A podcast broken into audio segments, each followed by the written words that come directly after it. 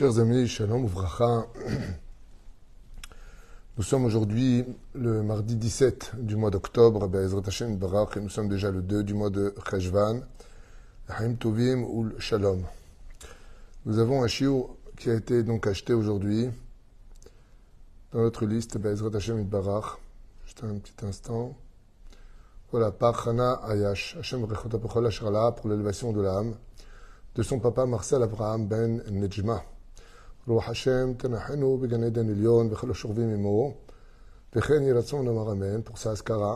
יהי רצון que le mérite de notre étude du Zera Shimshon et du Rabbi Nathan Leibshitz יגן עליהם עליו בעזרת השם.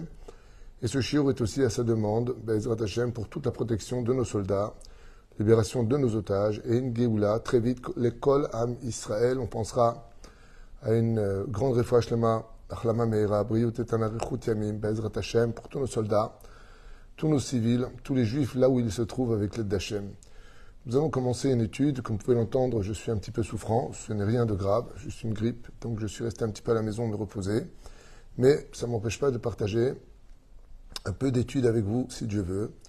Une étude que je vous conseille vivement d'écouter et de partager. Et ensuite, il y aura peut-être, si j'ai de la force, un deuxième cours euh, très très important sur la réalité euh, de, ce qui se passe réellement. Et beaucoup de questions, mais je ne sais pas si je ferai aujourd'hui demain. Pour l'instant, on commence notre premier shiur, comme on l'a dit, Ezrat Hashem, pour l'élévation de l'âme de Marcel Abraham Ben Nejma. Dans la paracha de Noah, on peut constater très facilement que l'histoire se répète in vetam aeternam, et que ce que nous vivons aujourd'hui a été vécu de façon codée et cachée dans la Torah. Comme vous le savez tous très bien, chers amis, chaque fois qu'il y a un événement dans la semaine, elle a un rapport avec la paracha de la semaine, comme enseigne le roi Salomon. Vous ferez un bon.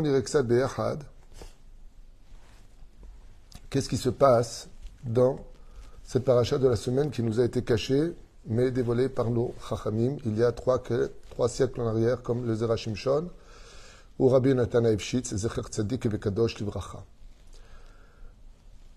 Récapitulatif assez rapide, la génération est dépravée. Depuis la faute originelle, ça n'a pas séché, cessé de couler. On va parler d'actualité, vous inquiétez pas. Parce que je sais que beaucoup de gens, qu'on parle de ce qui se passe, ont besoin d'être remontés. Écoutez bien ce cours, après, vous en ferez ce que vous voudrez, mais partager de la Torah, c'est partager toute l'actualité. Le monde est dépravé, totalement dépravé. Le Hamas est sur terre, c'est marqué deux fois dans le paracha. Et la Gemara le dit. Il y a 1800 ans en arrière, là où il y a le Hamas, il faut toujours tout raser. Comme ça, c'est marqué dans la Bible. C'est pas moi qui le dis. Dieu vient et dit, faut tout raser. C'est bien. Pourquoi? Parce que le Hamas ne sait pas faire teshuva, le Hamas ne sait pas s'excuser. Le Hamas a pour but d'une idéologie de destruction. Il est comparé à Daesh, et Daesh ne veut qu'une seule chose, ce qu'il veut, et tous ceux qui se trouvent sur son passage meurent dans d'horribles souffrances. Ok? Dieu s'adresse à Noir. Noir a trois fils. Un qui va créer la première racine du peuple d'Israël qui s'appelle Shem. C'est pour cela que jusqu'à aujourd'hui, quand on n'aime pas les juifs, on appelle ça antisémite, Sem, de la descendance de Shem, qui sera l'arrière-arrière-arrière-grand-père de Avraham Avinu, de Yitzhak et de Jacob, et donc qui deviendra le même Cohen Gadol, à une période à l'époque d'Avraham Avinu. Il y a un deuxième fils qui, lui, va créer ce que l'on appelle l'Occident, Yafet. Et Yafet, lui, est plutôt dans le côté artistique, la beauté. Il est Benoni. Il apporte un avantage à l'humanité, mais il apporte aussi beaucoup d'inconvénients à l'humanité. Et puis il y a Ham. Ham, lui, c'est un personnage sombre et ambigu. Il monte dans l'arche avec leurs trois épouses, et puis, voilà que dès qu'il sort de l'arche, après avoir passé une année entière à l'intérieur et que l'eau commence à être bu par la terre, la première chose que fait bizarrement Noach, c'est de planter un kérem. Il veut planter une vigne. Le Zarashimshan nous apprend que quand il a voulu planter cette vigne, le Satan lui a dit écoute, ton plan il est bon, viens on répare le monde. Viens on répare le monde. Ça veut dire quoi viens on répare le monde? D'abord, une grande question qui doit tous se poser pour nous tous. Tu vois le monde qui est complètement détruit. D'où ça te vient l'idée de planter une vigne et de boire du vin? On parle d'un homme qui était tzaddik tamim, un homme intègre, un homme sans faute, qui marchait avec Hachem. C'est parce que Noir a voulu réparer la faute originelle. Et comme vous le savez tous, la faute originelle était empreinte de trois fruits. Il y avait du blé, il y avait de la figue, et il y avait surtout du raisin.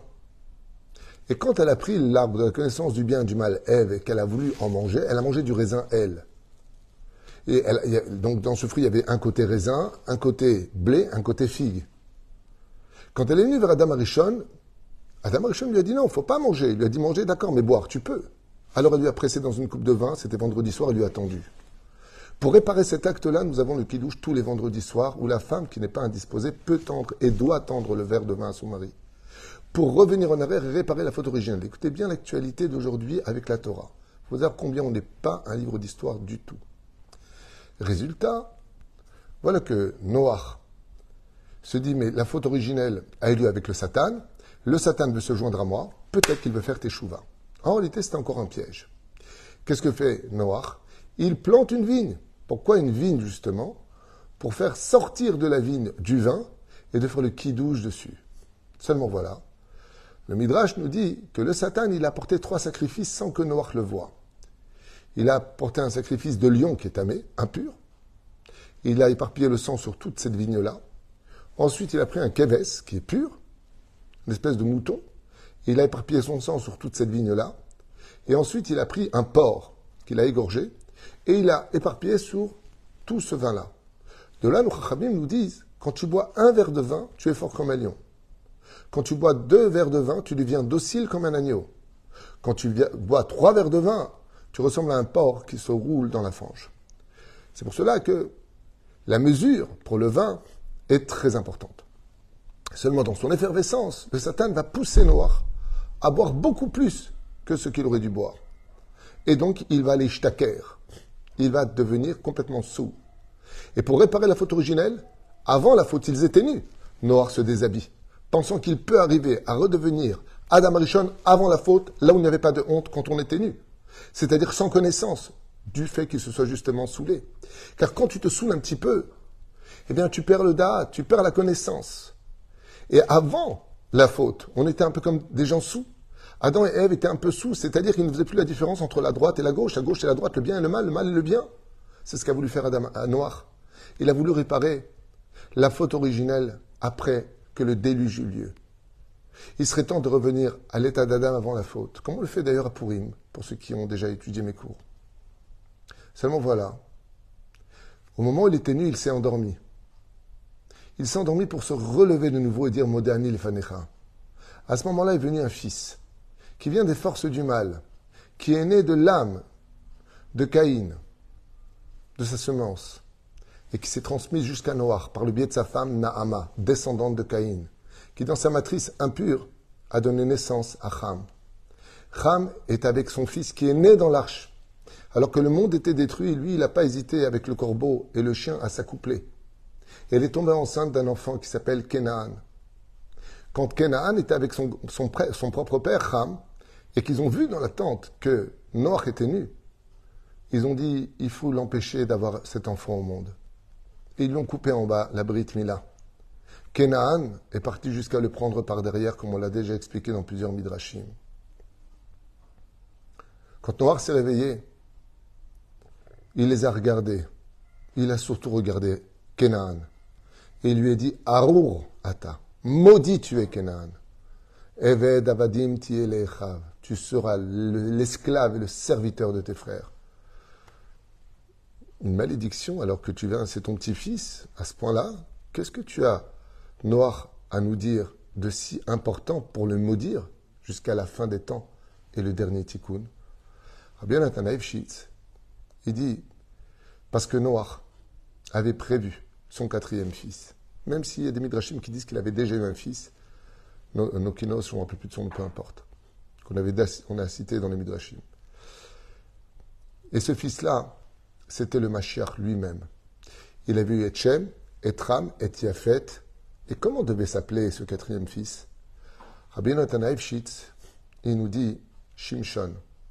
C'était Samson, le mari de Dalila, Samson dans le 13e chapitre de Shoftim, duquel il est marqué d'ailleurs là-bas dans le texte, qui était son père à Shimshon? Manoach. Quand on écrit en hébreu les lettres du mot Manoach, c'est les lettres du mot Minoach, de Noach. Et Shimshon, bizarrement, se rappelait le petit Mashiach. Shimshon veut dire petit soleil. Vayachel Shimshon. Et Shimshon va sauver le peuple d'Israël des Philistins. Qui sont ces Philistins sur la bande de Gaza dont on parle? La descendance de Canaan. Qui était Canaan, le fils de Ham? Celui que Dieu avait béni au début. Car vous savez que les terres les plus bénies du globe de la terre sont les pays d'Afrique, où l'or, le zinc, le fer, toutes les matières premières au monde qu'on rêverait d'avoir pour l'économie financière de notre pays se trouvent dans les pays africains. Et qu'est-ce qu'il fait? Il balance tout. Il balance tout parce qu'il y a une chose qui l'intéresse plus que tout au monde, c'est que la faute continue sur terre. Et que ce fils ne vienne pas. Au sage de nous écrire quelque chose de Nora Veayom. Quand Kenaan, Kenaan c'était le pays dans lequel nous vivions. Kenaan, c'est le nom du pays que donne la Bible à Israël. Quand Kenaan était là, ses yeux étaient fixés que par rapport à une seule chose. Quand il s'agit du retour d'Israël sur sa terre, Ésaü se trouve sur le chemin, c'est Amalek. Comme c'est marqué dans la paracha de Béchalar. Dès qu'on veut revenir en Israël, il y a Hitler qui apparaît. Il y a Amalek qui apparaît. Il y a Aman qui apparaît. Constamment. Mais dès qu'on veut la libération, la Géoula, Nahash Gematria Mashiach. Nahash, serpent, c'est le même Gematria.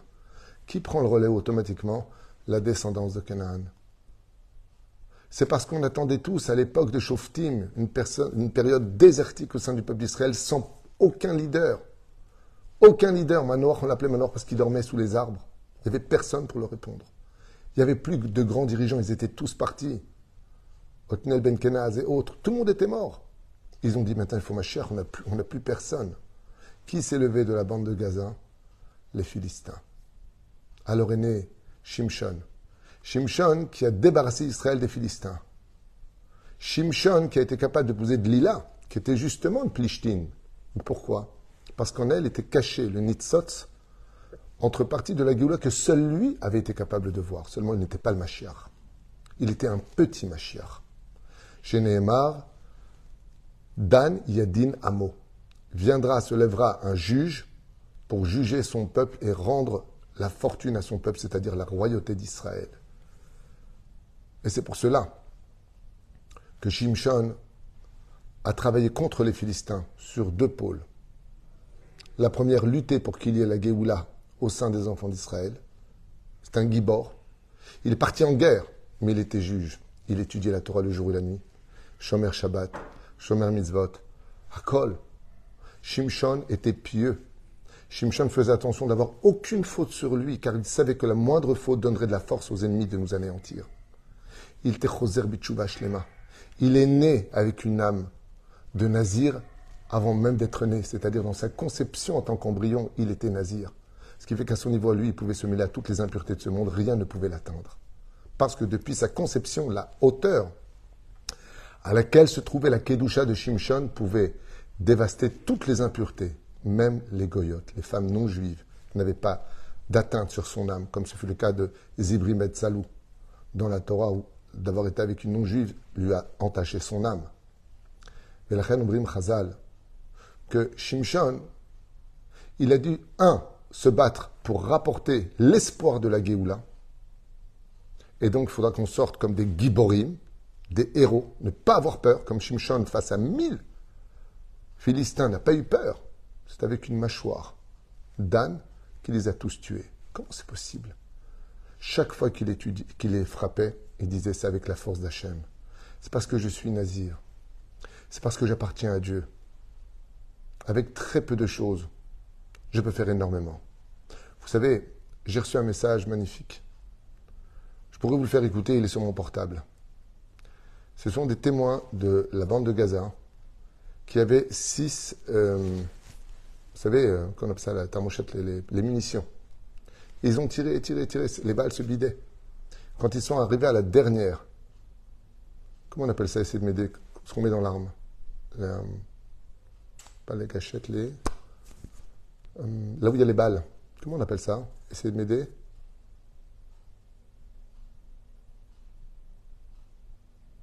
En hébreu, je sais, en français, rappelez-moi. Les balles. Bon, ça j'avais dit. Merci Patricia. Chargeur. Bonne réponse. Les chargeurs, pas les cartouches, les chargeurs, eh bien, ils ont mis leur dernier chargeur. Écoutez bien les témoignages que j'ai. Ils ont tiré pendant 10 heures et les balles ne se sont pas épuisées. Je peux vous le faire écouter. Je ne sais pas si vous êtes intéressé. C'est un témoignage qui a été apporté.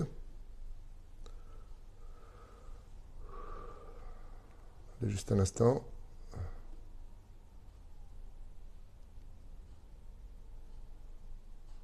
Juste un tout petit instant, le temps que je trouve. Voilà. Ici Marcianite. Et ils lui ont dit qu'il y a quelque chose qui s'est passé. Alors ils ont dit peut-être on a rêvé. Euh, eux, ils voyaient. C'est pas forcément un, Pour eux c'est un miracle, mais c'est pas forcément euh, Boréolam quoi. C'est euh, bon, c'est bizarre. Peut-être on a rêvé, peut-être on n'a pas rêvé. En tout cas, ce qu'ils ont dit, c'est que dans les six Marcianites, les balles ne se vidaient pas. Et, là, et, et elles se vidaient pas, elles se vidaient pas. Et à chaque fois, ils changeaient les Marsanites. Et quand ils sont arrivés à la sixième Marsanite, pendant, euh, ils se sont battus pendant 10h30 d'affilée. La sixième Marsanite, personne l'a changé. C'était leur dernière Marsanite. Ça veut dire que c'était leur dernier chargeur. Sans ça, ils pouvaient pas se battre. Il ne se vidait pas le chargeur. Le chargeur ne se vidait pas, ils sont restés 10 heures avec le même chargeur. 30 minutes avec les 5 premiers, 10 heures avec le dernier. Un témoignage, vrai ou faux, j'en sais rien. En tout cas, c'est ce qui m'a été rapporté. Je vois pas l'intérêt de mentir, surtout que les, les gens eux-mêmes, ils ont dit on a dû rêver, tellement le miracle est hors du commun. Et c'est ça le message de Shimshon. Qui viennent, qu'ils soient un million, qu'ils soient des milliards. Si on est dans la Torah et les mitzvot, on n'a rien à craindre. Si on se bat parce qu'on sait qu'on a raison, si on s'en bat parce qu'on sait que Dieu est avec nous, on n'a pas besoin d'avoir peur, d'être angoissé, de rentrer en panique. C'est ça le message de la paracha. Après le déluge, Noir, il a planté une vigne. Après cette guerre, on ira tous trinquer au Beth Amikdash. Il est fort probable que cette guerre que nous vivons aujourd'hui soit le démarrage de Gog ou Magog. C'est très possible. Mais qui vivra verra. Parce que jusqu'à maintenant, on s'est tous trompés. Donc, pourquoi avancer des thèses au lieu de les vivre au jour le jour? Mais voilà ce que je voulais partager avec vous. Shimshon, il a voulu libérer le peuple d'Israël et en même temps régler ses comptes avec les Philistins. Parce qu'en réalité, sa venue au monde aurait dû venir avec son père original Noach et non pas Manoach de Noach.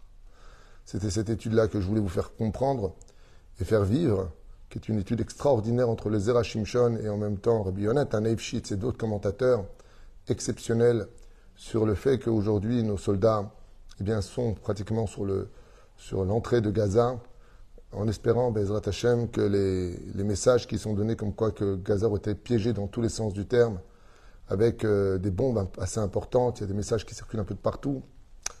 Non, c'est une seule chose. On se bat pour notre terre, on n'en a pas d'autre. Il y a plus de 57 pays arabes. Nous, on a juste Israël qui est déjà coupé comme un gruyère. C'est, euh, notre seule terre.